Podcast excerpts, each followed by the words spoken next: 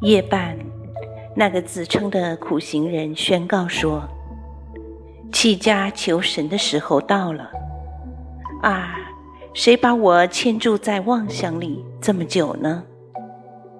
神低声说是我。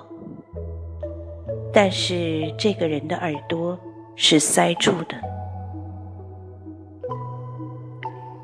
他的妻子和吃奶的孩子一同躺着，安静的睡在床的那边。这个人说：“什么人把我骗了这么久呢？”声音又说：“是神。”但是。他听不见，婴儿在梦中哭了，哀向他的母亲。神命令说：“别走，傻子，不要离开你的家。”但是他还是听不见。